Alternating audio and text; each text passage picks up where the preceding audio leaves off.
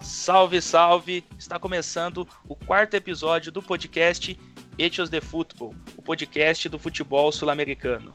Ao meu lado, como sempre, está meu amigo Matheus Santi e hoje traremos um convidado, trouxemos, aliás, um convidado muito especial. E hoje falaremos de um tema que acredito que todos os ouvintes aqui vão gostar, que é a Copa do Mundo, né? Quem não sente saudade naquele jejum de quatro anos de uma Copa, próxima Copa aí tá chegando no Qatar 2022, então a gente já vai tendo aquele gostinho. E hoje falaremos de uma Copa para lá de especial, porque além de tratar de um dos maiores, se não do maior time de futebol de todos os tempos, foi uma Copa que para nós brasileiros teve muito contexto. É a Copa de que o Pelé ia ou não jogar, seria a última Copa do Pelé, demissão de treinador antes da competição começar, contexto de ditadura militar, enfim, muita coisa para a gente conversar hoje. Então bora lá, que o papo vai ser muito bom. Fala aí, Santi. Oh, bom dia, boa tarde, boa noite para todo mundo que está ouvindo a gente. É, obrigado pela audiência. Isso aí, né? Um assunto muito legal. Como você disse, quem não gosta de Copa do Mundo, a gente é totalmente apaixonado e somos da, da seleção pentacampeã, né? E aqui na, na América também, Argentina, Uruguai são campeões do mundo. Então a gente vai bater um papo muito legal aqui. E para isso trouxemos um especialista, um convidado muito especial, é, autor de dois livros, A Biografia das Copas e o livro mais recente, 1970, O Brasil é Tri. Quem está aqui com a gente é o jornalista, apresentador do Jornal da Manhã na Jovem Pan, Tiago Berrache. Tudo bem, Tiago? Muito obrigado por estar aqui com a gente, por nos ajudar, e é um prazer receber você aqui. Tudo bem, olha, eu que agradeço a vocês pelo convite, né? São dois Mateus Matheus uhum. Santi e Matheus Cremonese. Muito legal essa iniciativa de vocês de falar sobre o futebol sul-americano, que nos últimos anos vem sendo muito desprestigiado. Hoje os olhos estão sempre voltados para a Europa, a Europa que tem uma hegemonia nos últimos anos muito grande nas Copas do Mundo, mas eu acho que é importante resgatar essa história do futebol sul-americano nas Copas do Mundo e não dá, como vocês falaram aí, para dissociar o futebol da política e do pano de fundo social de uma época. Então, agradeço mais uma vez vocês por se lembrarem de mim e estou à disposição para a gente falar sobre esse tema que é a Copa do Mundo. Lança a pelota Pelé, Pelé dominou, Carlos Alberto está livre, correu, Carlinhos atirou, gol! Bom, Acho que é legal a gente começar aqui falando daquele time, porque, como eu disse anteriormente, né, na apresentação, eu acho, na minha opinião, não é só a maior seleção de todos os tempos, mas sim o maior time de futebol de todos os tempos. Né? Inclusive, isso é uma opinião que não é popular somente aqui no Brasil, né? não é um, um bairrismo, não é pachequismo. É, inclusive, algumas revistas inglesas eu já vi, por exemplo, que colocaram o Brasil de 70 como o melhor time da história. Então, falar um pouco daquele time que era sensacional, né, Thiago? É, olha, eu sou muito suspeito, né, para falar sobre a seleção de 1970 e para deixar claro para quem está nos ouvindo, eu não era nascido. Eu nasci em 76, nasci seis anos depois da conquista de 1970, mas mesmo assim eu fui conquistado por aquela seleção. Eu, quando tinha lá meus 13 anos que eu comecei a estudar, a ler muita coisa sobre Copa do Mundo. Estou falando do ano de 1990, quando não tinha nem internet, quando não tinha celular, quando não tinha nada. A gente só tinha à disposição as emissoras abertas, né? E aquele ano de 1990 foi um ano de Copa, em que, claro, todas as emissoras de TV começaram a falar sobre Copa do Mundo, a expectativa da Copa. E aquele ano também é um ano especial porque foi o ano que o Pelé fez 50 anos, né? Então lá se vão 30 anos daquele ano de 1990. E foi naquele período que eu comecei a ler muito sobre a história das Copas do Mundo, gravava jogos, gravava programas especiais. E eu não tive como não me apaixonar por aquela seleção de 1970. E é uma seleção muito especial, porque, como vocês ressaltaram, é uma seleção que é praticamente um consenso mundial a gente pode aqui ficar horas discutindo se a seleção de 70 era melhor do que a de 58. Muita gente coloca até a seleção de 82 na roda para tentar fazer algum tipo de comparação, mas eu acho que não tem como se comparar seleções. É muito difícil fazer comparações de, entre seleções de épocas diferentes, mas no caso da seleção de 70, além de ser esse consenso, nos anos 2000 houve uma enquete mundial com, com especialistas e houve uma unanimidade apontando que aquela seleção de 70 foi a melhor. E a gente pode discutir, será que o Carlos Alberto era melhor do que o Djalma Santos, que era o lateral direito de 1958? Mas o fato é o seguinte, a seleção de 70 tem, sem dúvida nenhuma, os melhores números de desempenho em Copa do Mundo. A seleção de 70 fez 19 gols em 6 jogos, né, só perde para a seleção da, da Hungria, perde para o próprio Brasil de 50, mas perde para a Hungria, que fez 27 gols em apenas cinco jogos, mas de qualquer forma a seleção de 70 tem números que, que são insuperáveis. Além desses 19 gols que eu falei, é uma seleção que venceu os seis jogos que disputou e é uma seleção que encantava dentro de campo. Eu acho que é importante dizer também que a seleção de 70 resgatou o futebol arte que tinha sido perdido na Copa do Mundo de 1966. E era uma seleção formada do meio para frente com camisas 10 de todos os clubes, o Gerson, Jairzinho, Tostão, Pelé e Riverino, todos eram camisas 10 dos seus clubes, não necessariamente exerciam a função de meia armador ou meia atacante, ou, ou, ou atacante, né? Uhum. Meia ofensivo, mas todos eram camisas 10. Então aquela seleção de 70 é muito especial. E tem também todo o contexto da época. Foi a primeira Copa transmitida ao vivo via satélite, em que o mundo inteiro viu aquela seleção, ao contrário das Copas anteriores, em que nem todo mundo podia assistir ao vivo, a maioria acompanhava pelo rádio. Mas aquela seleção de 70, para a gente abrir aqui a nossa, nossa conversa, os números são incontestáveis e aquela seleção encantava o mundo. Tinha jogadas que o mundo nunca viu.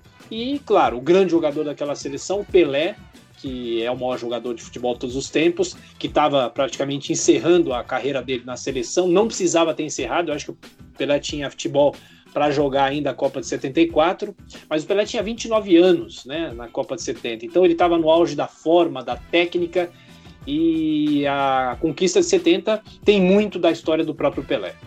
É muito legal, é realmente essa seleção marcou uma geração, né?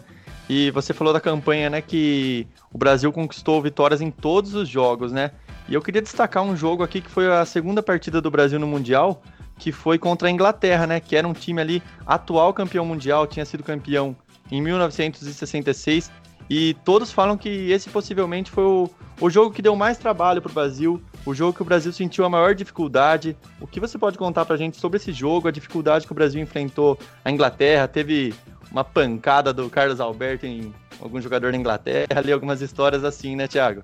É, esse jogo é um jogo muito simbólico, é um jogo simbólico da Copa de 70, por quê? Porque naquele dia, no estádio Jalisco, em Guadalajara, no dia 7 de junho de 1970, lá estavam as duas seleções campeãs das três Copas anteriores. Então, o Brasil bicampeão em 58 e 62 e a Inglaterra campeã de 1966. E não tem como você começar a contar a história da conquista do Brasil em 70 se você não, não se recordar de 66. O Brasil em 66 faz uma campanha trágica, fica em 11 lugar. O Brasil não passou da primeira fase, venceu a Bulgária na estreia, mas depois perdeu para a Hungria, perdeu para Portugal. Foi a única jogos... vez na história, inclusive, né, Thiago? Desculpa aí até te cortando, não, que o Brasil não, não classifica, não passa de uma fase de grupos, né? Exatamente. E, é, e aquele é, jogo é... ele termina de forma melancólica, com o Pelé saindo carregado. Enfim, o, o, Brasil tomando aquele jogo extremamente violento, né? Não digo nem para época, um jogo violento em qualquer qualquer, qualquer era do futebol. É. E também a gente tem que reconhecer que era um, um, grande adversário, aquele Portugal do Eusébio, né? Que era um Sim. atacante primoroso. Então acho que, além de tudo, né, que de fato essa seleção de 70 trouxe essa redenção para nós, mas acho que você pode até falar melhor para a gente que foi um, meio que um ponto de partida para deixar para trás aquele fantasma né, da, da Copa de 66 vencida justamente pela Inglaterra. Exatamente. O desempenho do Brasil na Copa de 66 só não foi pior do que o desempenho do Brasil na Copa de 34 na Itália. O Brasil em 34 ficou em 14 lugar, mas o, o sistema de, de formação de, de chaves, do, o chaveamento daquela Copa de 34 e também a de 38 era um chaveamento diferente, eram jogos eliminatórios diretos. Né? Então o Brasil, em 34, só fez um jogo, jogou contra a Espanha e perdeu. Né? Então, claro, a campanha de 66 é pior nesse aspecto, porque era o, era, era o, Brasil bicampeão do mundo que chegou para disputar aquela Copa de 66 e fez aquela lambança, aquela preparação trágica, né? Mais de, de, de, de, tantos jogadores, mais de, de, de 30, 40 jogadores foram, foram convocados previamente, ninguém sabia quem ia ser titular, ninguém se entendia. Era uma seleção formada por jogadores muito mais velhos, né? Jogadores veteranos do bicampeonato que nem deveriam estar lá, né? Foram muito pelo nome, né? Mas então, a, a, conquista de 70, a partir de 66, é o que vocês estão falando, é uma redenção, né? E aí, em, em 58 e 62, você tem o futebol arte do Brasil, em 66 você tem uma Copa muito contestada, com, com muita violência e muitos erros de arbitragem. Então, aí, indo para 1970, o jogo entre Brasil e Inglaterra é um jogo simbólico. O que, que vai se impor a partir de agora no futebol mundial? Futebol alegre do Brasil, futebol arte do Brasil ou futebol força da Inglaterra? E o Brasil vence esse jogo, sem dúvida nenhuma, é o jogo mais difícil daquela, daquela Copa para o Brasil. O jogo contra a Inglaterra é o jogo mais difícil, o jogo contra o Uruguai é o jogo mais nervoso, que é o jogo da semifinal que a gente pode falar aqui mais para frente. E é um jogo de nervos, porque a Inglaterra não era, obviamente, só futebol força. A Inglaterra tem uma boa geração, aquela geração campeã, com o Bob Moore, o Bob Charlton, o Hurst, que era o camisa 10, que é o único jogador a, a marcar três gols numa final de Copa do Mundo, que é o que ele fez em 66. Mas fica aquele embate. A Inglaterra tentou se impor na força, tanto é que aos 30 minutos do primeiro tempo há aquela jogada famosa, há um cruzamento da, da, da ponta direita. O jogador Francis Lee tenta, ele, ele dá uma cabeçada, o Félix defende, mas a, a, a, bola é espirrada, só que o Félix consegue agarrar a bola e o Francis Lee chuta a cara do Félix. Então, aí, a, a partir daquele momento, naquele jogo, depois, o Brasil falou: olha, ou o Brasil se impõe frente à Inglaterra, ou a Inglaterra acha que vai vencer esse jogo na pancadaria. Tanto é que, um, dois minutos depois, há uma jogada do, do, do Francis Lee e o Carlos Alberto dá um chega para lá nele, né? Aí, a partir dali, a situação mudou, porque a Inglaterra percebeu que não ia conseguir ganhar aquele jogo na pancadaria, né? E aí, depois, o Brasil o primeiro tempo é um primeiro tempo muito equilibrado, né? E o segundo tempo o Brasil começa a deslanchar. Tanto é que essa é uma estatística muito interessante que dos 19 gols do Brasil na Copa de 70, 12 foram marcados no segundo tempo. O Brasil crescia muito de produção no segundo tempo, era uma seleção não só tecnicamente fantástica, mas era uma seleção muito bem preparada fisicamente. E enquanto isso, os europeus, porque o México é um país com com, com, temperaturas altas, né, muito calor, em Guadalajara mais de 30, 35 graus, e os europeus muitas vezes não, não aguentavam isso. Então, enquanto a Inglaterra caía de produção, o Brasil subia de produção, tanto é que marcou o gol, gol do Jairzinho, aos 15 minutos do segundo tempo. E só para fechar essa resposta, dos seis jogos do Brasil, o Brasil só foi ganhando o jogo no segundo tempo contra a Romênia e contra o Peru.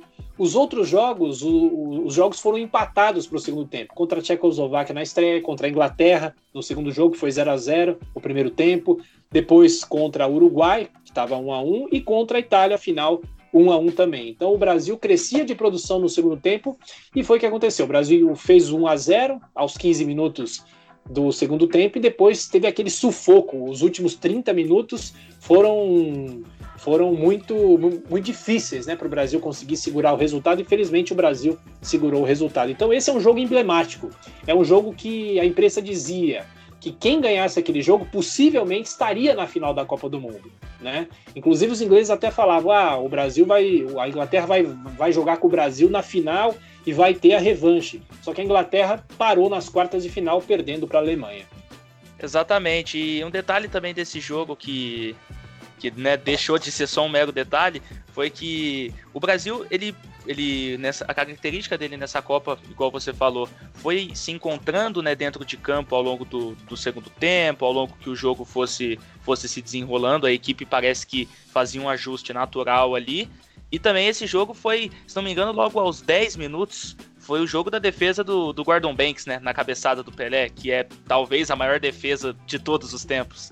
É, sem dúvida. É, essa Copa também, para o Pelé, é muito emblemática, né? Sim. Porque o, o, o, Pelé estreia em 58, marca seis gols, o Brasil é campeão do mundo, o Pelé com 17 anos. Depois, em 62, o Pelé se machuca no segundo jogo da seleção brasileira contra a Tchecoslováquia e fica fora da Copa. E aí, em 66, tem todo esse, esse, esse, esse drama do Brasil eliminado na primeira fase, o, Pelé também caçado em campo. O Brasil joga o primeiro, o Pelé joga o primeiro jogo contra a Bulgária, faz até um gol, o Brasil vence por 2 a 0. Depois o Pelé fica fora do jogo contra a Hungria, quem entra no lugar do Pelé é o Tostão, que inclusive faz o gol na derrota do Brasil por 3 a 1 e o Pelé volta contra Portugal. E o Brasil perde por 3 a 1. Aí o Pelé dizia que nunca mais ia jogar uma Copa do Mundo porque ele achava que levava azar em Copa do Mundo, pasmem, né? Ele achava que tinha azar em Copa do Mundo. Então a Copa de 70 entra para a história do Pelé também pelos gols que ele não fez. As pessoas se lembram muitas vezes mais dos gols que ele não fez do que os gols que ele fez. Então, eu separo algumas jogadas. Você falou da defesa do Gordon Banks, que para mim, eu concordo com vocês, é a maior defesa de um goleiro da história, tanto é que envolve o maior jogador de todos os tempos, então é uma defesa primorosa na cabeçada do Pelé. No primeiro jogo contra a Tchecoslováquia, o Pelé tenta aquela jogada na intermediária do Brasil, surpreendendo o goleiro da Tchecoslováquia, o Vitor. O famoso gol que o Pelé não fez, né? O famoso gol que o Pelé não fez. E para mim, uma, uma, das jogadas mais fantásticas da história. Toda vez que eu assisto essa jogada, eu Esse fico, lance é lindo. Esse lance pô, é lindo. Pô, porque é o, é, o, é, o jogo, é o lance contra o Mazurkiewicz. No, no jogo contra o Uruguai, que a bola, o, o Tostão lança para ele, ele vai para um lado, a bola vai para o outro, e por muito pouco ele não faz o gol. Então a Copa 70 também entra para a história pelos gols que o Pelé não fez, né? E vale lembrar sempre, o mundo assistindo ao vivo via satélite pela primeira vez. Essa Copa de 70 tem muitas testemunhas. Tem 700 milhões de testemunhas de pessoas que viram ao vivo essa Copa do Mundo. Então é uma Copa muito especial e para o Pelé, claro, é a Copa que coroa o Pelé em definitivo. 4 quilos de ouro estava exatamente aqui nesse pedestal. Aqui tinha uma outra taça, aqui mais uma e nesse pedestal outra. Os assaltantes levaram todas. Tiago, agora eu queria falar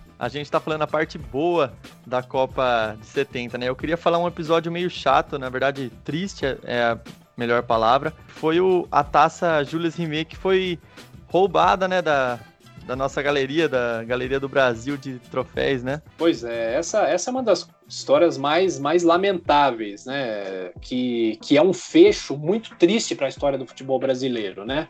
Tanto é que nesse livro, o, o, que eu escrevi, o 1970 O Brasil é Tri, o, o livro termina com uma sessão de curiosidades, né? Da, da Copa do Mundo, que são todas aquelas histórias que eu fui juntando durante a minha pesquisa, uhum. mas são histórias que, que, que, não necessariamente cabiam nos capítulos, né? Então são notinhas curtas, né? Passagens curtas, alguma curiosidade que os jornais e as revistas contavam na época, né?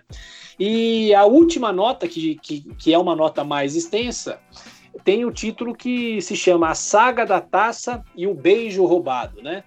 Porque uhum. é uma taça que foi criada em 1930, né, assim que a Copa do Mundo foi criada pelo, pelo Jules Rimet, que uhum. foi o terceiro presidente da história da FIFA, e ele conseguiu idealizar a Copa do Mundo. Então ele encomendou essa taça para um amigo dele, um artista plástico chamado Abel Lafleur, e essa taça passa por, por muitas coisas até chegar às mãos em definitivo do Brasil. A taça foi, foi protegida por um dirigente, itali, um dirigente italiano, durante a Segunda Guerra Mundial, um italiano chamado Ottorino Barassi. Depois, em 1966, quando a taça foi para a Inglaterra, já na expectativa do Mundial, a taça estava exposta, foi roubada, né? E depois foi encontrada num, num, num, parque de Londres por um cachorro chamado Pickles, né? Que virou Nossa. herói nacional naquela, naquela oportunidade. E aí, pelo regulamento, hoje o regulamento não é esse, mas pelo regulamento da época, a seleção que ganhasse aquela Copa aquela taça pela terceira vez, seria a campeã do mundo, né? Seria, seria a dona definitiva dessa, dessa taça. Então, a final de 70 foi entre Brasil e Itália, eram duas seleções bicampeãs, e quem ganhasse ficaria com o troféu em definitivo. E o Brasil ficou com a taça em definitivo, como todos nós sabemos, e o troféu foi morar na tal da Rua da Alfândega, no Rio de Janeiro, que era a sede da CBF, a CBF que é criada em 1979. Em 70 ainda era CBD. E em 1983, no fim do ano de 1983, aquelas coisas do Brasil, né? A taça original estava exposta e a cópia estava no cofre. Que não né? faz o menor sentido. Né? Não faz o menor sentido. E, inclusive, os bandidos não tiveram dificuldade para levar a taça, porque foi um roubo de madrugada e era um vidro bem protegido. Não sei se era um vidro à prova de bala, mas a moldura do local onde a taça estava protegida era uma moldura muito, pasmem, vagabunda. E eles conseguiram abrir pela moldura e levaram a taça embora. Nossa. No começo houve uma, uma dúvida, né? Se, se era ou não a taça original, mas aí depois se constatou, né, que era a, taça original que tinha sido roubada. E aí tem, tem toda uma história macabra envolvendo essa, essa taça com os personagens. Eu tenho aqui os, os nomes dos envolvidos, o tal do Sérgio Peralta, que foi mais ou menos o mentor do, do roubo, um tal de Chico Barbudo, o outro chamado Luiz Bigode, o outro Juan Carlos Hernandes, que é o argentino que dizem que derreteu a taça, né? E um Nossa. tal de Antônio Seta, que são os envolvidos. Muitos deles morreram depois, um morreu de ataque cardíaco, outro foi assassinado num bar. Dizem que era a maldição da, taxa, da taça Julie Rimet. Agora, só para fechar, é interessante o seguinte: a FIFA até hoje não se convenceu de que aquela taça foi derretida. Veja só. Eu acredito que foi, porque a taça nunca mais apareceu, enfim, né? Dizem que a taça foi derretida no dia seguinte ao roubo, né? Uhum. Mas aí fica essa história, né? Se a FIFA não acredita que a taça foi derretida, quem sabe a taça esteja por aí e a gente não sabe, né? Mas é, um, é, é uma nota triste desse capítulo fantástico que é a conquista da Copa de 70, né? Demais, e chega a ser até irônico, né? Que um argentino é, também é estava verdade. envolvido na taça do, do, maior time da história do Brasil, né?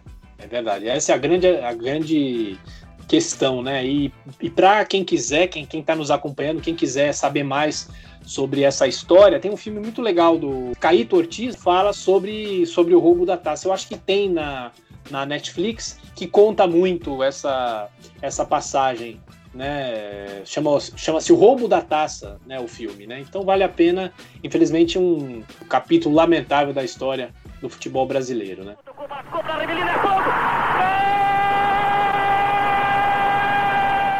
Agora, voltando aqui a, a dentro de campo, né? O Brasil na, nas quartas de final né? Na verdade, essa foi uma Copa que o Brasil enfrentou bem misto, né? Enfrentou tanto adversários europeus e adversários sul-americanos, né?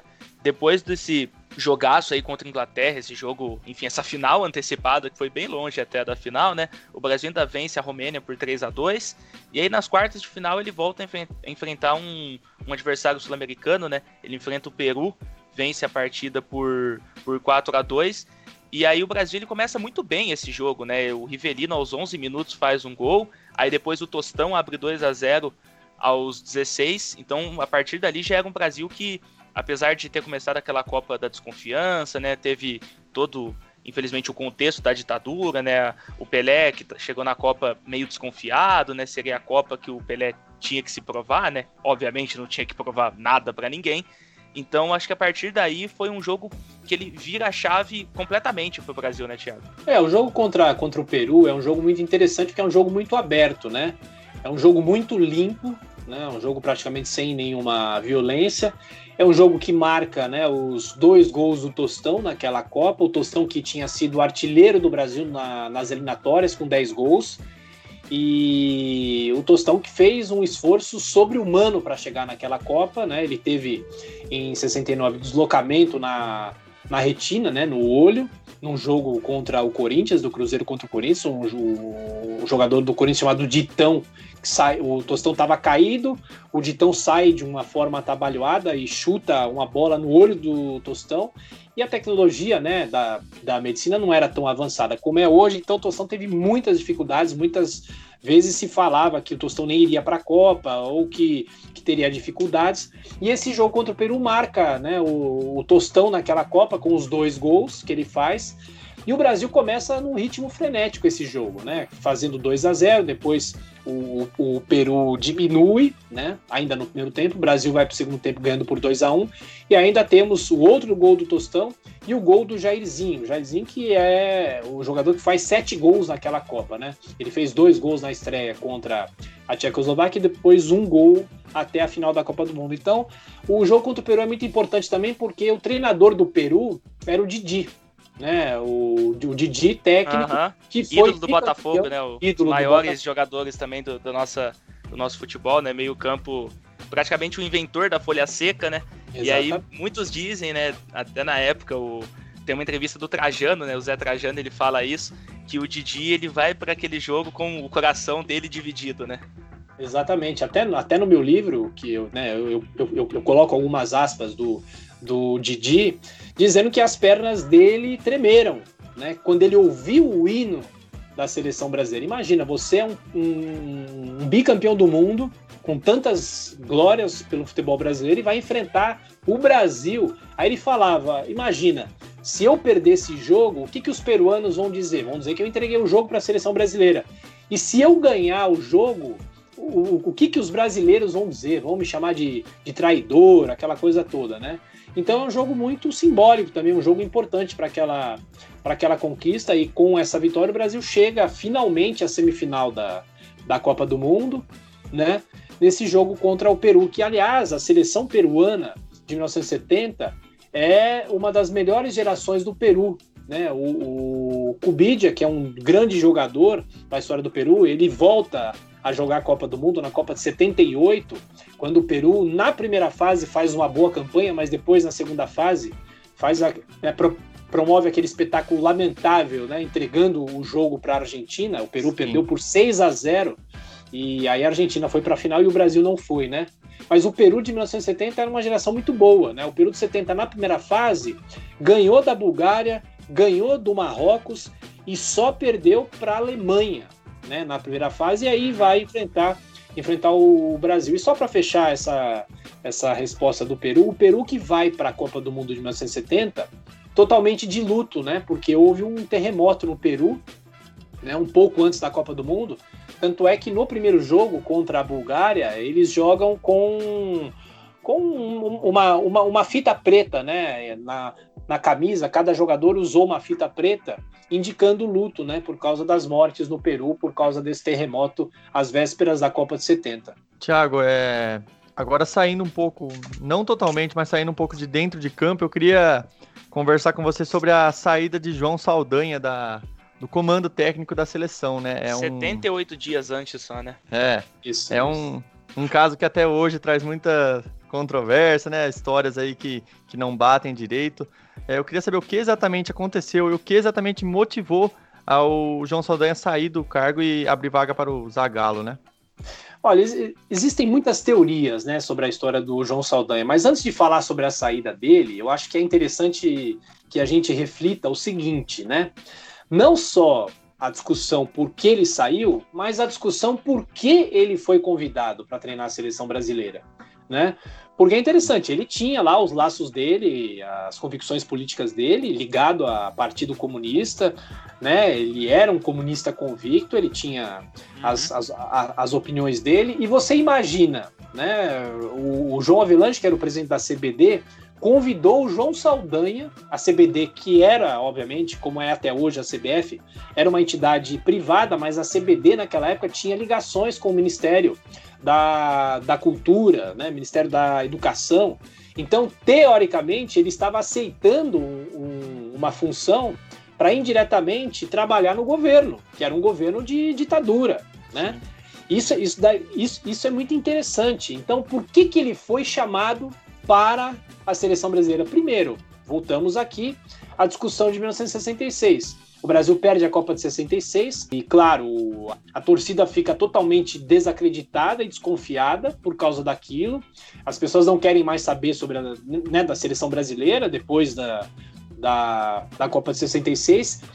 Depois de 66, ainda há uma tentativa de se criar uma, uma comissão ch chamada COSENA, Comissão Selecionadora Nacional, e é, um, é, um, é uma é uma, é uma entidade que não deu certo. E aí, em 69, no começo de 1969, o João Avelange, que pode ter todos os defeitos do mundo, tem denúncias de corrupção históricas contra ele, mas uhum. ele sabia muito bem o que, o que fazer. Então ele pensou no João Saldanha. O Saldanha não estava treinando time nenhum naquela época. O Saldanha era um comentarista de rádio e televisão ligado às organizações Globo, né? O Saldanha tinha sido campeão como técnico do, do Botafogo, né? No fim dos anos 50.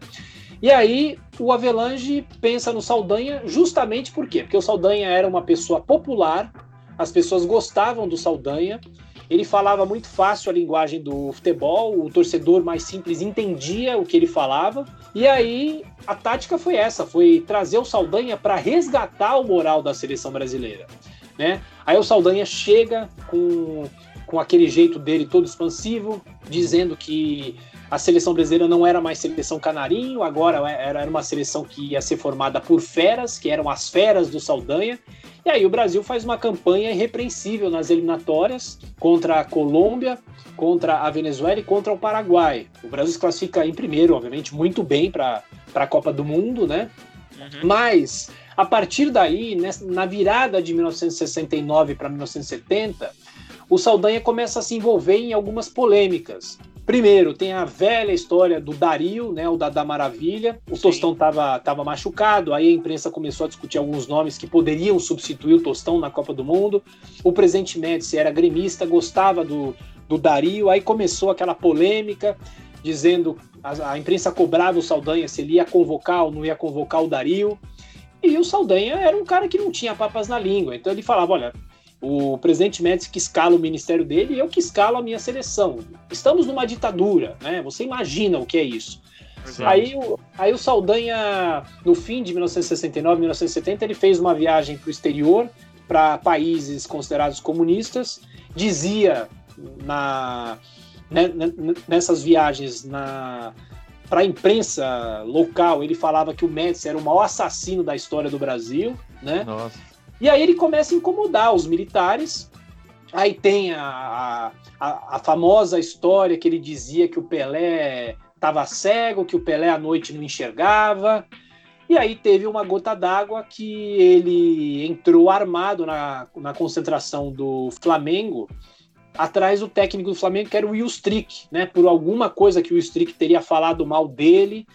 E aí aquilo foi a gota d'água, estava numa situação insustentável, a seleção já não tinha um bom desempenho dentro de campo, vinha, vinha sofrendo algumas decepções, por exemplo, o Brasil perdeu para a Argentina por 2 a 1 por 2 a 0 no Beira-Rio, depois aqui no Maracanã venceu a Argentina por 2 a 1 mas não deu certo. Havia muita pressão dos próprios militares e aí ele acabou sendo demitido, né? Houve dedo também do Jarbas Passarinho, que era o ministro na época, para que ele fosse demitido.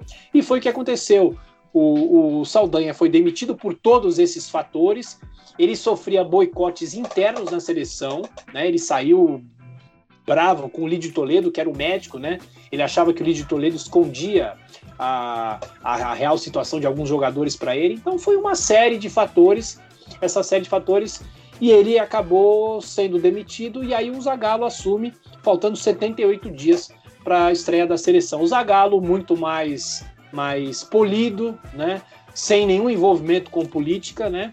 E aí ele convocou o Dario para não ter nenhum tipo de problema com os militares. Claro que o Zagallo nega que ele convocou o Dario para agradar os militares. Né? Mas o fato é o seguinte: o Dario foi para a Copa do Mundo, não jogou nenhuma partida, o máximo que ele conseguiu foi ficar no banco de reservas no terceiro jogo contra a Romênia, né? Então essas são as histórias, né? É, é, é uma Copa do Mundo que tem histórias também que, mar, que marcam um treinador que nem chegou aí para a Copa do Mundo de tão falado que isso é. E só para fechar, o Saldanha gostava muito de contar a história, dizendo que ele saiu da seleção porque foi pressionado pelos militares. Ele passou as décadas seguintes valorizando muito essa história da interferência dos militares na seleção de 1970, né? Mas a Copa do Mundo 70, claro, tem os méritos do Zagallo, mas tem muitos méritos do Saldanha também. Exatamente, acho que essa Copa, além de tudo, né, igual a gente falou no começo, e você reforçou agora, ela é uma Copa que existem muitos elementos dentro dela que tornam uma Copa especial, né? E para nós brasileiros, mais ainda, né? Então teve todo esse negócio do, do, do Zagallo e do Saldanha. Você tem o confronto contra a Inglaterra. Você tem a semifinal, que a gente vai falar agora, né? Contra o Uruguai, que, que nós aqui da. Não digo nós da imprensa, né? Mas a imprensa mesmo da época. E havia todo aquele clima de tensão sobre que seria uma revanche, né? Um troco em cima do Maracanaço que para mim não é válido, essa história não, não se completa, né? Acho que o que aconteceu em 50, o Brasil nunca vai vingar, é impossível vingar aquele jogo. Então o Brasil ele derrotou o Uruguai, beleza, né? Colocou mais um jogo na lista, mas acho que a gente não pode dizer que se vingou disso na época, né? E ele é uma Copa muito rica por conta disso. E ao mesmo tempo que ela é uma Copa que teve uma transmissão mundial, né, pela primeira vez, foi uma Copa do México, então com uma torcida muito quente, né, um povo apaixonado, né, longe do, das outras Copas, às vezes realizadas na Europa, um povo frio, na Suécia, por exemplo, então um povo muito acalorado, assim como nós brasileiros. O Estádio Azteca, né, um dos maiores templos da história do futebol, mas acho que ela só não foi perfeita por conta de todo o contexto agora político que a gente vivia, né, que era um dos piores, se não a pior época da história do Brasil, que foi a ditadura militar, né? Sem dúvida. É. Eu, eu, eu num, num dos capítulos do livro, eu discuto um tema que é muito pouco tocado, né? Muito pouco falado, né? E o título é Os militares não mandam em campo né? Porque a seleção de 70, o próprio José Val Peixoto, que até 2018 trabalhava comigo lá na, na Jovem Pan, na verdade eu trabalhava com ele lá na Jovem Pan e ele foi um dos grandes narradores da história do rádio, ele narrou aquela Copa pela Jovem Pan. Né? Ele dizia, Tiago, quando você for fazer o seu livro de 1970, você tem que falar sobre a militarização da seleção de 70. O que, que, era isso? O entorno da seleção era todo formado por militares. Né? Você tinha o brigadeiro o Jerônimo Bastos, o, o Antônio do Passo, então eram pessoas ligadas ao regime. E tanto é que uma das, das minhas surpresas nessa, nessa pesquisa para fazer o livro, e essa é uma informação que está na revista Manchete, na revista comemorativa do título de 1970, é o Avelange agradecendo aos patrocinadores da seleção.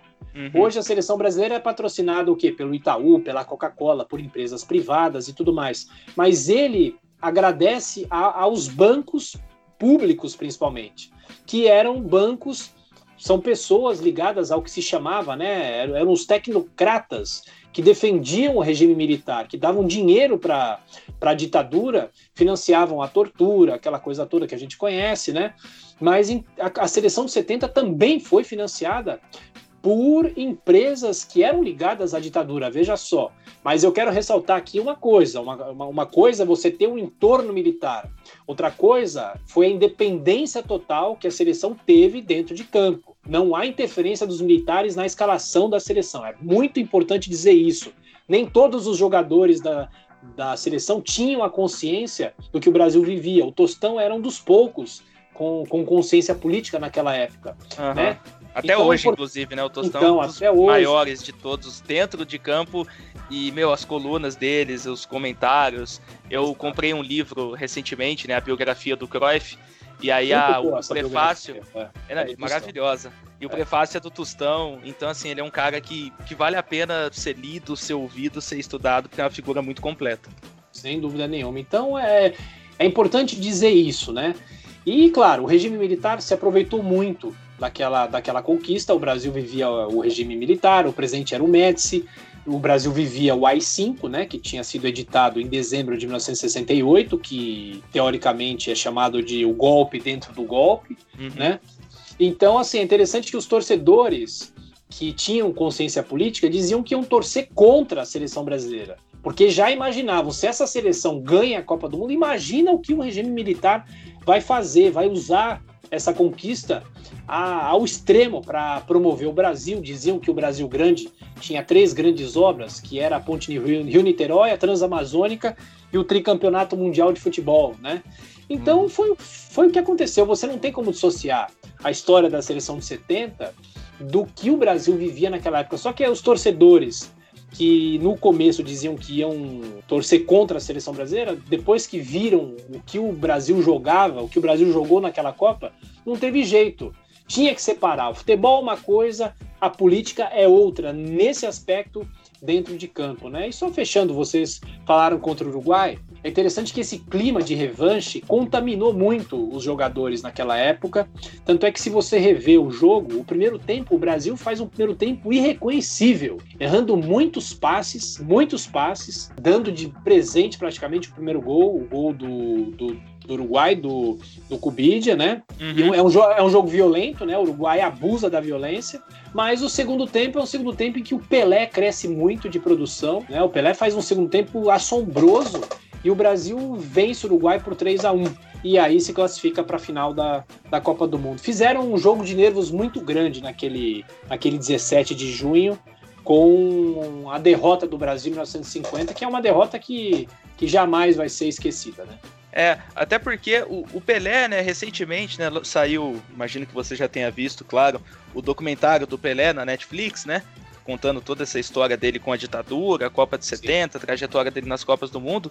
E ele fala, meu, nenhum de nós ali dentro do, do grupo tinha esse clima de revanche contra o Uruguai. Até porque meu, eram outros jogadores. É, o Pelé era muito jovem, né? Ele lembra, né? Ele conta a história do pai dele chorando, né? No rádio, né? Ouvindo a, a derrota do Brasil. Então, esse sentimento que a, a, imprensa tinha, muitos dos jogadores não tinham, né? Até porque às vezes eram muito pequenos na época. Então, acho que isso foi algo. Acho não, né? Eu, eu falo com. Minha opinião é que eu tenho certeza que isso contaminou muito né, o ambiente. E o Brasil, como você falou, o primeiro tempo é reconhecível. E talvez, eu acho que o Pelé, ele joga, eu não vou dizer melhor do que a final, mas o segundo tempo dele contra o Uruguai talvez tenha sido o melhor recorte dele naquela Copa, né? Porque apesar dele não fazer gol, ele chama o jogo, ele puxa contra-ataque, ele dá drible, ele dá assistência. Você vê que a, o, ele levanta a seleção, né? A aura dele ali em campo mudou, né? Ah, concordo inteiramente com você. O, o Pelé era, era, era, era a, não só a cabeça, né, o cérebro daquela seleção, mas também era o coração daquela seleção. Porque por mais que você pensasse no grupo, né, os, os, os, os jogadores lá jogavam para o grupo, mas a Copa de 70 era, era, era, era, era muito pessoal para o Pelé.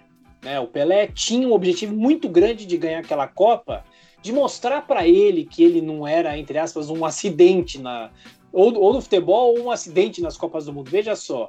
Né? Então, é, para o Pelé, é, é, é, é o coroamento definitivo daquela, daquela conquista, né? E ele é até hoje o único jogador três vezes campeão do mundo como jogador. É bom ressaltar, o Zagallo é quatro vezes, uhum, só que duas sim. só como jogador, né?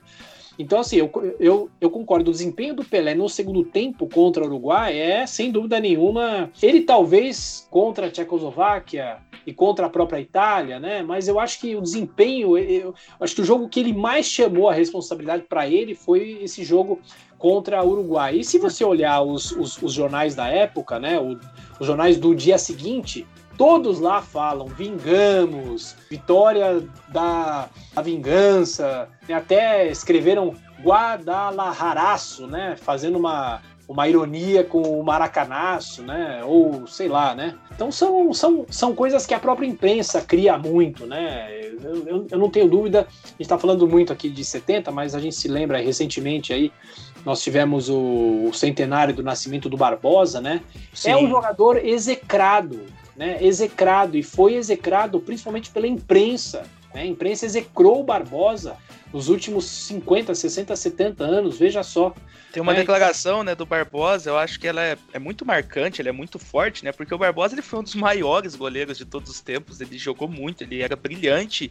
E aí ele diz que é uma declaração dele, eu não vou lembrar qual jornal, qual canal que ele deu, ele diz que no Brasil a pena máxima é 30 anos, né? Aí ele fala, tipo, mentira, né? Porque eu paguei a vida inteira por, tipo, algo que eu nem cometi, né? Ele faz essa alusão, assim, né? Que ele nunca foi perdoado, ele, e foi injustamente, né? Até porque você jogar aquele jogo da Copa de 70, de 50, aliás, nas costas do Barbosa é muito covardia, né? Porque toda a preparação ali, até a final, foi feita correta, né? Depois a seleção sai do São Januário, tem todo aquele clima de já ganhou nos jornais, né? Jornais na expondo a capa com o Brasil já campeão mundial, é. É, políticos entrando na concentração para promover cargo aos jogadores. Então foi realmente um negócio que jogar na, na, na conta do Barbosa é a maior covardia, acho que, do nosso futebol brasileiro. Né? E além disso, é. desculpa interromper, é, a o episódio da Copa de 2014, né? O 7 a 1 acho que deixou isso mais claro ainda, né? Que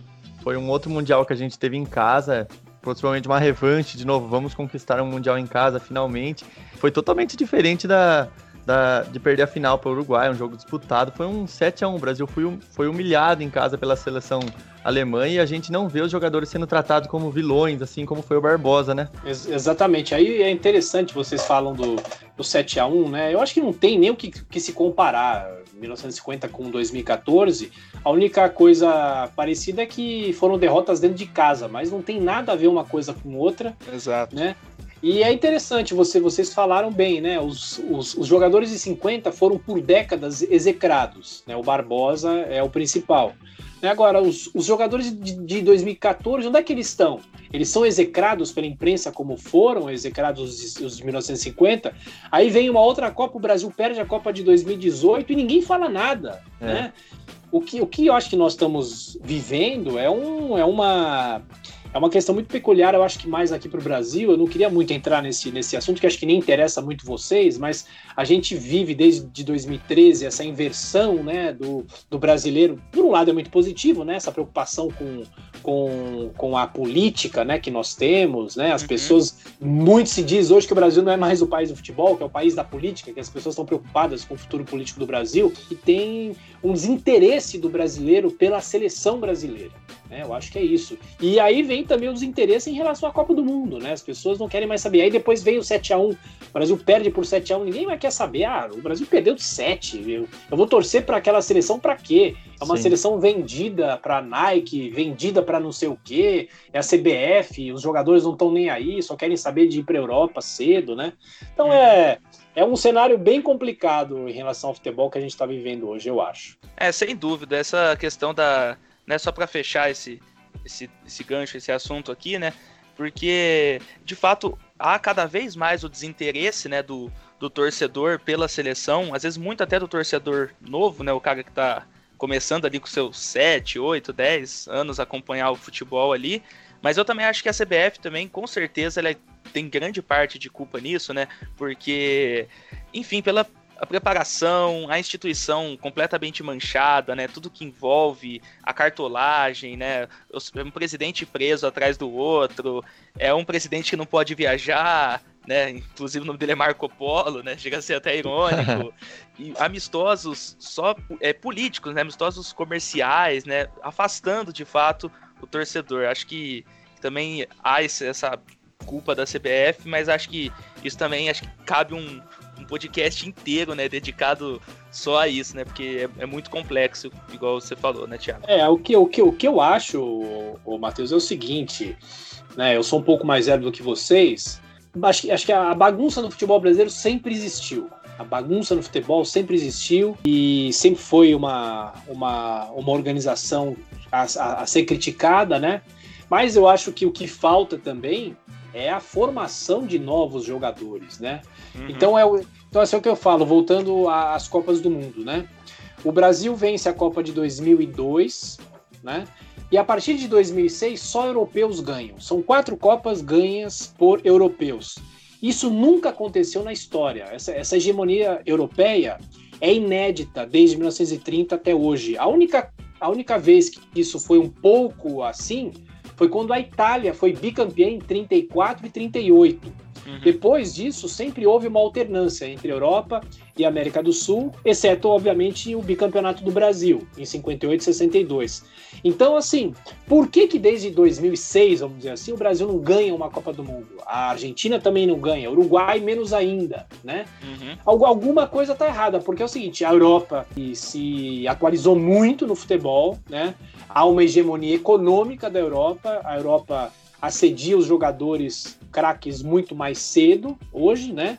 E nós não uhum. temos, eu acho, no Brasil um trabalho sério de base. Né? Eu sou de uma época que tinha lá o Romário, toda aquela geração que ganhou a Copa de 2002, mas a geração também que disputou a Copa de 98, que são gerações meio que parecidas, né? Uhum. Então, assim, assim, você tinha craques, você tinha o Rivaldo, você tinha o Bebeto, você tinha o Romário, o próprio Ronaldo Fenômeno, o Ronaldinho Gaúcho, e aí você tem a derrota do Brasil em 2006, porque foi uma bagunça, né? Aquela é. concentração é. do Brasil em Vegas, né? Lá na, na, na Europa, né? E aí, a partir daí, assim, a partir de 2010, o Brasil faz campanhas terríveis. O Brasil perde nas quartas em 2010, perde na semifinal em 2014, só chegou porque acho que estava jogando em casa, que tinha um pouco de torcida, que empurrava um pouco a seleção.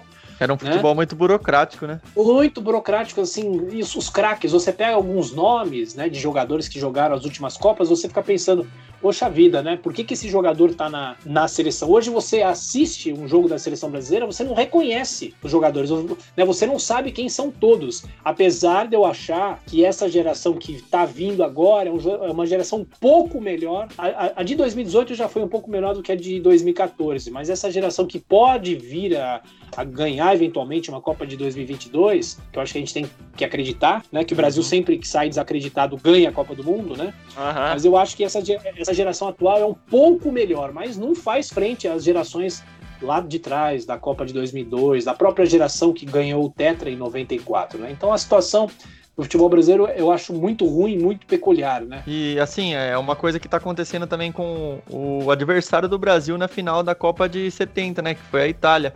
A Itália também, apesar de ter sido campeã do mundo em 2006, depois disso vem cole é, colecionando campanhas péssimas também, né? Acho que em 2014, não, acho que 2018 agora, que não nem disputou isso, a Copa, né? Isso. isso. Não em, 2000, em 2010 ela cai na fase de fase grupos. de grupos, né? isso. isso. Também tá numa queda muito grande a seleção italiana, né? É, a Itália não foi para a Copa de 2018. A última vez que a Itália não tinha ido para uma Copa tinha sido em 58, veja só. Sim. A Copa que o Brasil ganhou, né? Então, agora é, é, assim, é interessante, né? Você pensar especificamente por que, que será que o futebol italiano não tá bem, e recentemente a Alemanha. Eu acho que a Alemanha está no fim daquele trabalho da Copa de 2014, está chegando ao fim. A Alemanha perdeu agora nas eliminatórias, uma derrota terrível. A Alemanha, em 2018, já tinha perdido para a Coreia do Sul, algo que nunca tinha acontecido na história. Né? A Alemanha nunca tinha perdido para um time, um time asiático. Né? Sim. Pelo, pelo menos essa esse tabu o Brasil mantém, né? O Brasil nunca perdeu para time asiático, né? Mas enfim, eu acho que a, Aí são ciclos normais do, do, futebol, do, do futebol europeu, né? Você tem a Croácia, que chegou na final da Copa de 2018, você tem a França, que eu acho que é uma das, das favoritas, né, para essa Copa de, de 2022. O Mbappé, uma geração que é um muito forte, né? O Mbappé é uma geração muito forte. jovem ainda. Então, quem sabe, né? Eu, eu, eu, eu acho que assim, essa Copa de 2022 é a Copa que o Brasil tem mais chances na comparação, pelo menos com as duas últimas Copas, né? Claro que olhando na, na nossa perspectiva do que foi aquela, né, o, o, o, do que foram as duas últimas Copas do Brasil, porque na Copa de 2014, depois que o Brasil ganhou a Copa das Confederações em 2013, a gente achava que ia ganhar. Sim. Né? E arrasar. O Brasil ganhou da Espanha na final, na Copa das Confederações, mas aí tem aquela campanha pife em 2014, né? Enfim, eu acho que são, são expectativas que a gente tem para 2022, mas será que o Brasil ganha? Né? Eu sou um adepto de um técnico estrangeiro na seleção. Eu acho que seria bom, porque a Europa está muito mais na frente hoje em dia, né? Hoje não tem mais aquela surpresa que os europeus tiveram em 58 com Pelé e Garrincha, né? Hoje o futebol é globalizado, hoje todo mundo sabe todos os jogadores, todo mundo conhece tudo, né? É, e eu, eu sou, tipo, admirador do trabalho do Tite, eu gostei da escolha Sim, dele, porque... claro, claro. Porém, eu acho que depois da Copa de 2018 podia ter interrompido o trabalho ali e começado um novo projeto já, né? Porque também tá virando um futebol meio burocrático ali, mesmo ganhando a Copa América e tal, a gente não vê aquele futebol vistoso na seleção hoje em dia. Não, não vê, não vê. Assim, exatamente. E, e tem essa pandemia, né, que, que atrapalha, os jogadores não jogam 100%, né? Então, né, assim, é difícil saber o que, que vai acontecer em 2022. Pelo menos é uma Copa que eu não, eu, eu não, não gosto dessa situação, né? Primeiro que eu não queria que a Copa fosse no Catar, porque tem é, muita roubalheira. muita né? roubalheira e condições também, né? Fora da roubalheira, é, condições que os trabalhadores, né, lá estão passando mais de centenas de, de, de mortes, trabalhadores né? nos estádios já morreram, assim. Então é algo. A gente sabe, né, que hoje, acima de tudo, o futebol é, virou um comércio, né? Ainda mais se tratando da organização que organiza a, Copa do Mundo, né? Que é a FIFA, que na minha concepção é muito podre em muitos aspectos. Então, uma Copa no Catar, eu acho que é realmente sintetiza tudo que é a FIFA, né? É uma Copa que vai ser disputada em novembro, num país que não joga futebol, que quase não tem interesse, com valores absurdos, com trabalhadores, enfim, sendo explorados ao máximo. Então acho que essa Copa de 2022 ela vai ter que entregar muito dentro de campo, né? Porque fora dela eu acho que ela já deu errado. É, eu, então, eu, eu ia citar isso. Não tem sentido você fazer uma Copa no fim do ano, né? A gente não está acostumado. A Copa é no meio do ano, a Copa é, sei lá, maio, junho, julho, às vezes Copas que podem ter avançado o comecinho de agosto, mas enfim, eu acho muito ruim essa Copa no fim do ano. E aí a gente pode abrir uma outra discussão aqui. Será que esse formato de Copa do Mundo está superado? As pessoas querem mais saber dos clubes, né? Diz que a Copa de 2026 é, é é, é, a, é a pior ainda. Vão ser 48 seleções. É, nossa. Sabe, é um absurdo, né? É um absurdo. Aí é um, absurdo. é um caça-níquel, né? Eu acho que essa Copa, a Copa, o formato atual, com 32 seleções, é o que é o que, que, que tem que prevalecer, né? Sem dúvida. Eu acho que tem que ser isso daí. Todos juntos vamos pra frente, Brasil,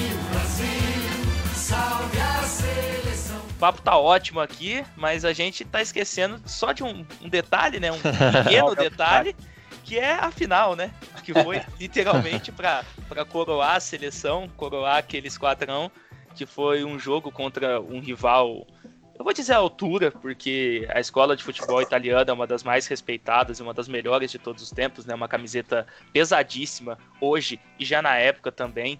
Então, eu acho que essa final aí Brasil e Itália, né, os dois bicampeões do mundo, né, que teve essa história de, de quem ganhasse literalmente levava, né, a taça para casa.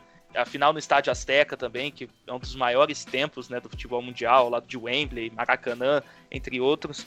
E a exibição da seleção ali foi, acho que o apogeu do, do futebol mundial, pelo menos até o momento, né? Até aquele período, acho que aquela final ali foi muito única. É, e o gol, o gol do Carlos Alberto, É, né, o gol da gol seleção, eu acho que é o gol que sintetiza o que era aquela seleção, porque era uma seleção muito solidária, né? Era uma seleção muito brigadora, uma seleção que sabia se defender, além de atacar, obviamente. Né? Então você tem uma jogada do, do Clodoaldo que dribla três, quatro adversários do meio campo, toca para o Rivelino, o Rivelino joga para o Jairzinho, o Jairzinho que está na esquerda. Né? Uhum. Veja só. Eu, O Jairzinho naquela Jair- Copa ele esteve em todo lugar em campo, né? O furacão É. da Copa de fato. Né? É, exatamente, ele se movimentava muito, e aí o Jairzinho toca pro Pelé e o Pelé faz aquela aquela jogada magistral, que é aquele passe perfeito pro Carlos Alberto, para um chute perfeito para coroar e fechar aquela, aquela conquista. O Brasil, obviamente, naquela final, foi muito beneficiado porque a Itália chega aos trancos e barrancos na final porque tinha jogado uma semifinal histórica né, contra a Alemanha. Os né, maiores jogos de Copa do 4 a Mundo de todos 3. os tempos, né?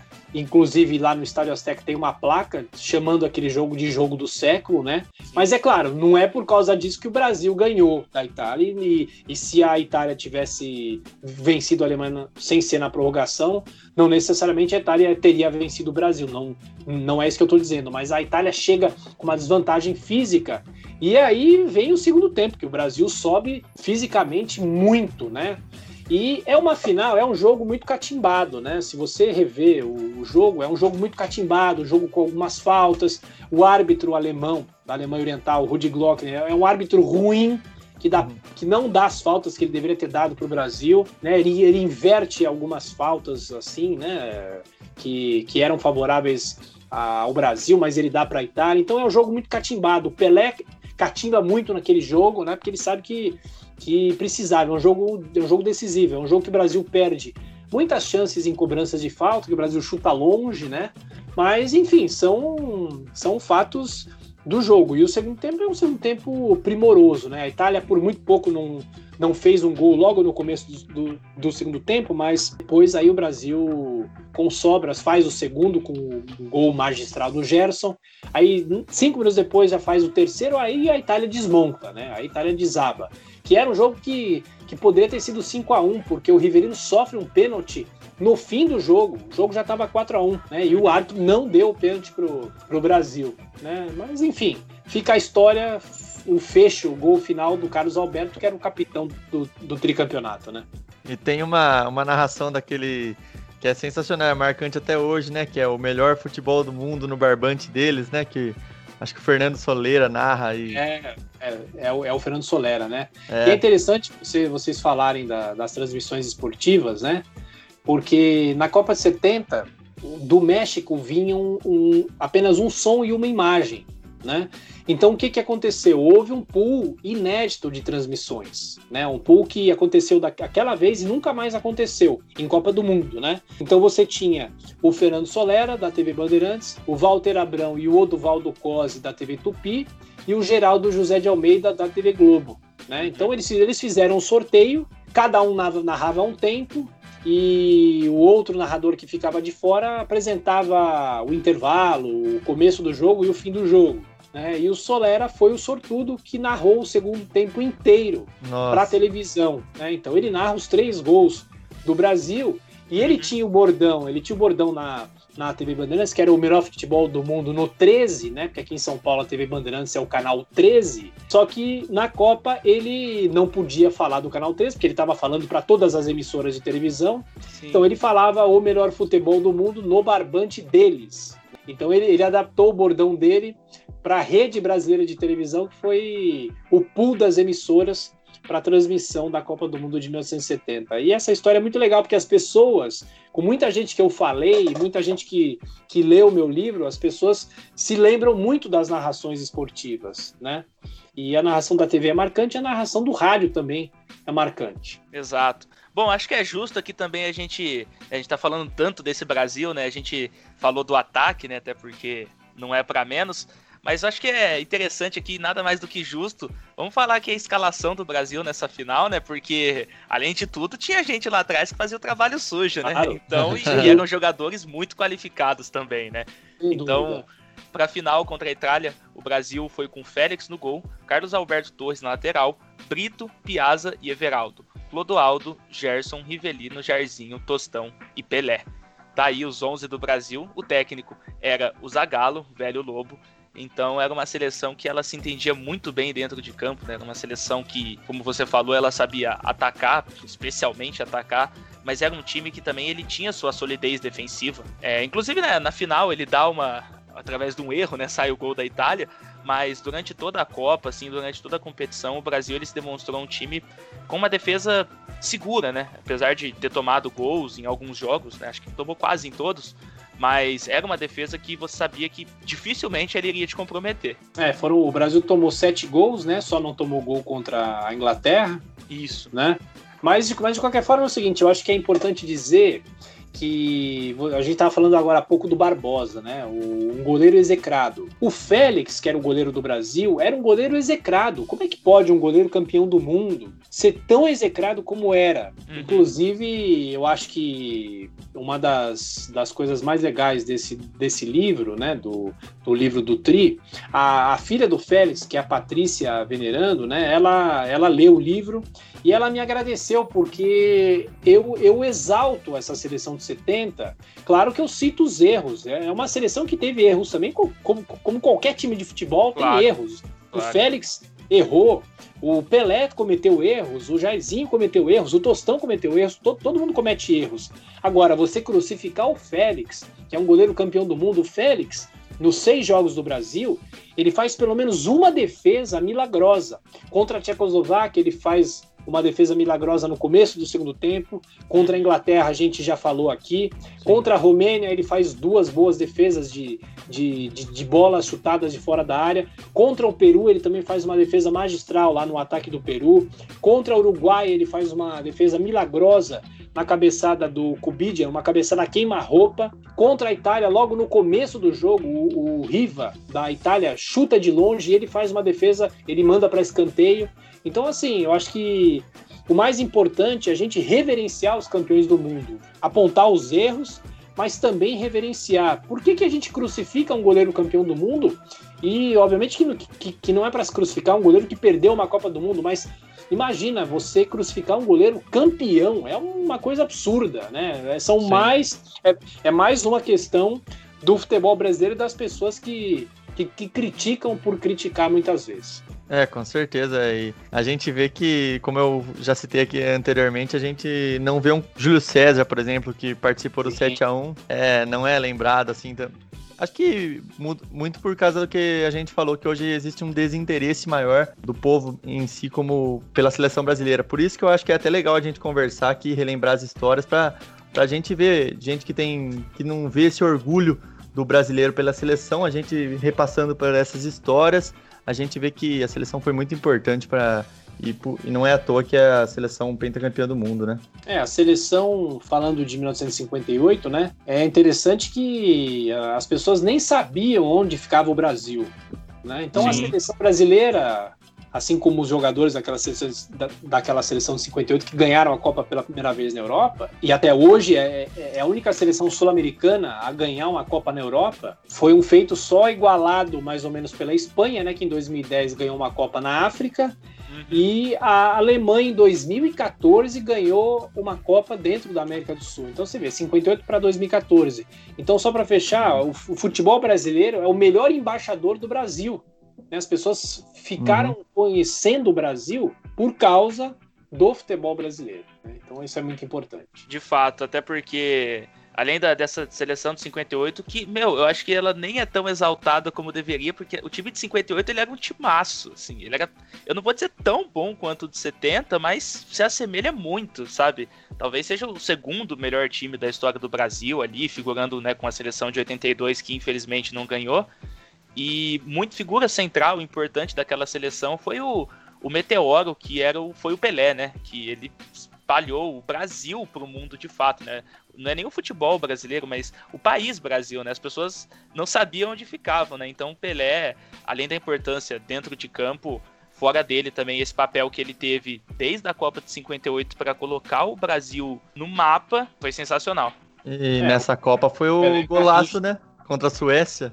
O Sim. maior golaço da história do futebol pra mim, assim, por causa da importância de ter sido numa final de Copa, com, a idade que o Pelé tinha. É, aquela Copa de 58 é muito especial, né? E, e- e é uma seleção que vem sendo muito esquecida, por quê? Porque os, os, os, os jogadores, infelizmente, vão morrendo, não tem jeito, né? E aí você, você, você perde um pouco algumas referências daquela seleção. Você tem dos, dos titulares, né? Os que jogaram a final, né? Só dois estão vivos, que é o Pelé e o Zagallo, né? Os outros, infelizmente, faleceram todos. Você tem alguns reservas vivos, o Pepe é vivo, Uhum. o, o Dino Sani é vivo, enfim, né?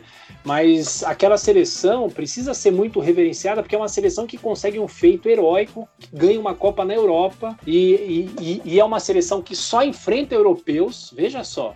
Né? É uma seleção que só enfrenta europeus Uhum.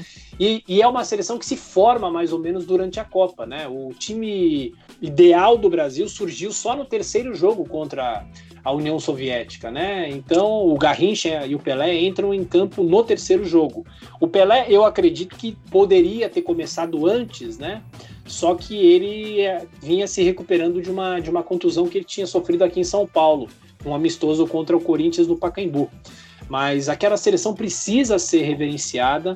É uma seleção que conseguiu uma façanha enorme e é uma seleção que goleou na final a Suécia por 5 a 2 Uhum. né? Aí você vai falar, ah, mas era a Suécia, não era uma seleção como Naquela era. época não, né?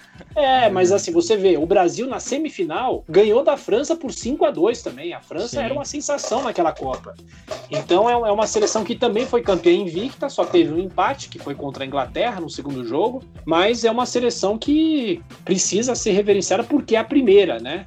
E, e- e- e essa questão de ser a primeira, a que acaba com o tal do complexo de vira-latas que o Nelson Rodrigues falava, Uhum. eu acho que isso tem que ser muito exaltado, né? Por ser a a primeira seleção campeã do mundo, é a seleção que desbrava o futebol brasileiro, né? Eu tenho uma curiosidade aqui, pessoal, é. Talvez. Agora fugindo um pouco do tema seleção brasileira, mas não fugindo do tema Copa do Mundo. Como você fez o- um dos livros que, a- que eu citei no começo, a biografia das Copas, eu fiz um intercâmbio em Buenos Aires, então eu sou bastante ligado com a Argentina e, consequentemente, com a seleção argentina, com a história e tal. Eu gostaria de saber sua opinião sobre qual mundial foi mais importante para a Argentina. Pode ser rápido. É, se foi o de 78 ou de 86. Olha, essa pergunta é muito interessante, né? Porque, claro, que toda Copa é importante, né? Você imagina o que, o que, o que foi a conquista da Copa de 78 para a Argentina, que vivia uma Uma ditadura, ditadura, né? né? Sim. uma ditadura que, que se aproveitou muito daquela daquela conquista e no, no, num absurdo que os, os, os, os, torcedores da Argentina dentro de casa viram a Copa em preto e branco e a transmissão era em cores para fora da Argentina. Veja só.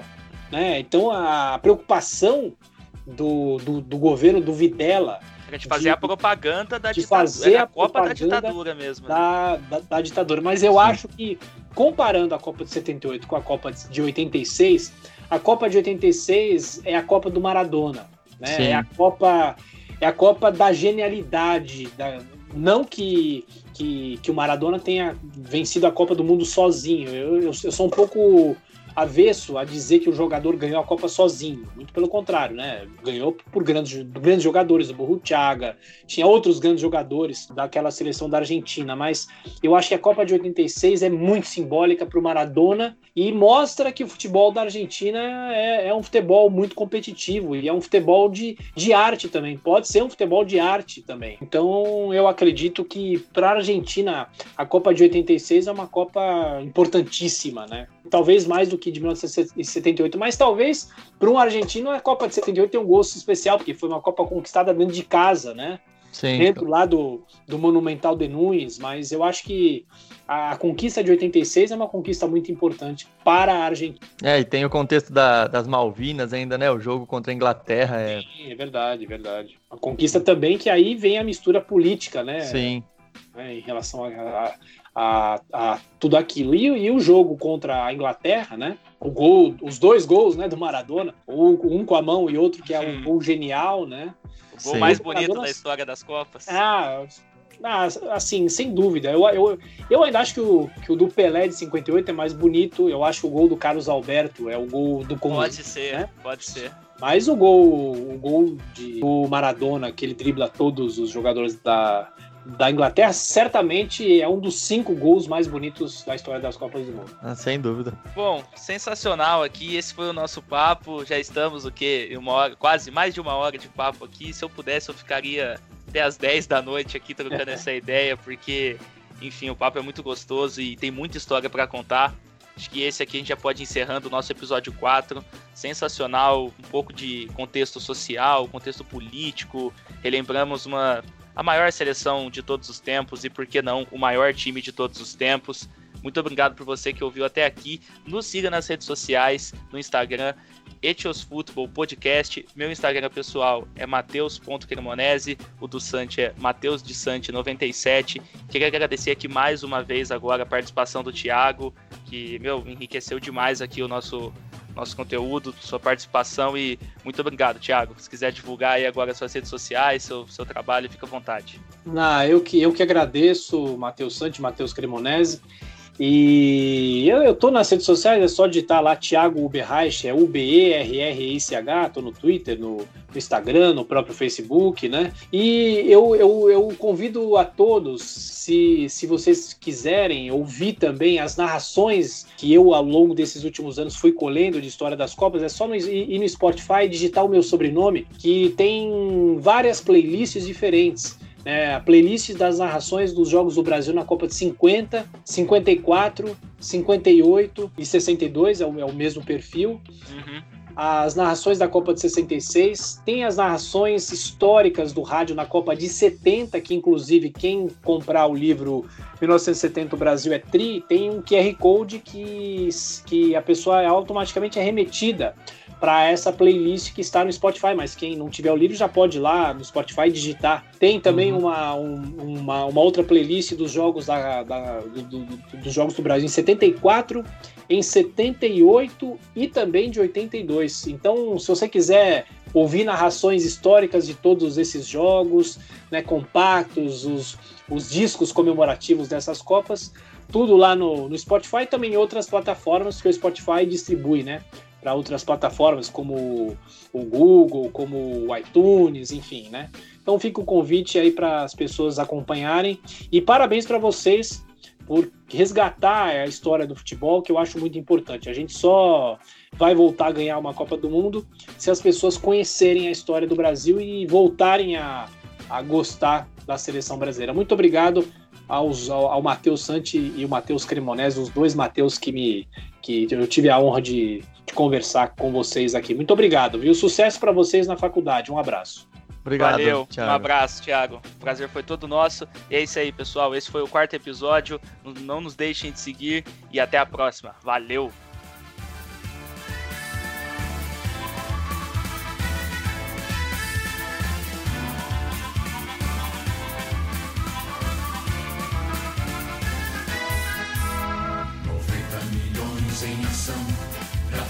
Brasil, do meu coração. Todos juntos vamos, pra frente Brasil, salve a seleção. De repente é aquela corrente pra frente, parece que todo o Brasil deu a mão. Todos ligados na mesma emoção, tudo é um só coração, todos juntos vamos pra frente, Brasil, Brasil.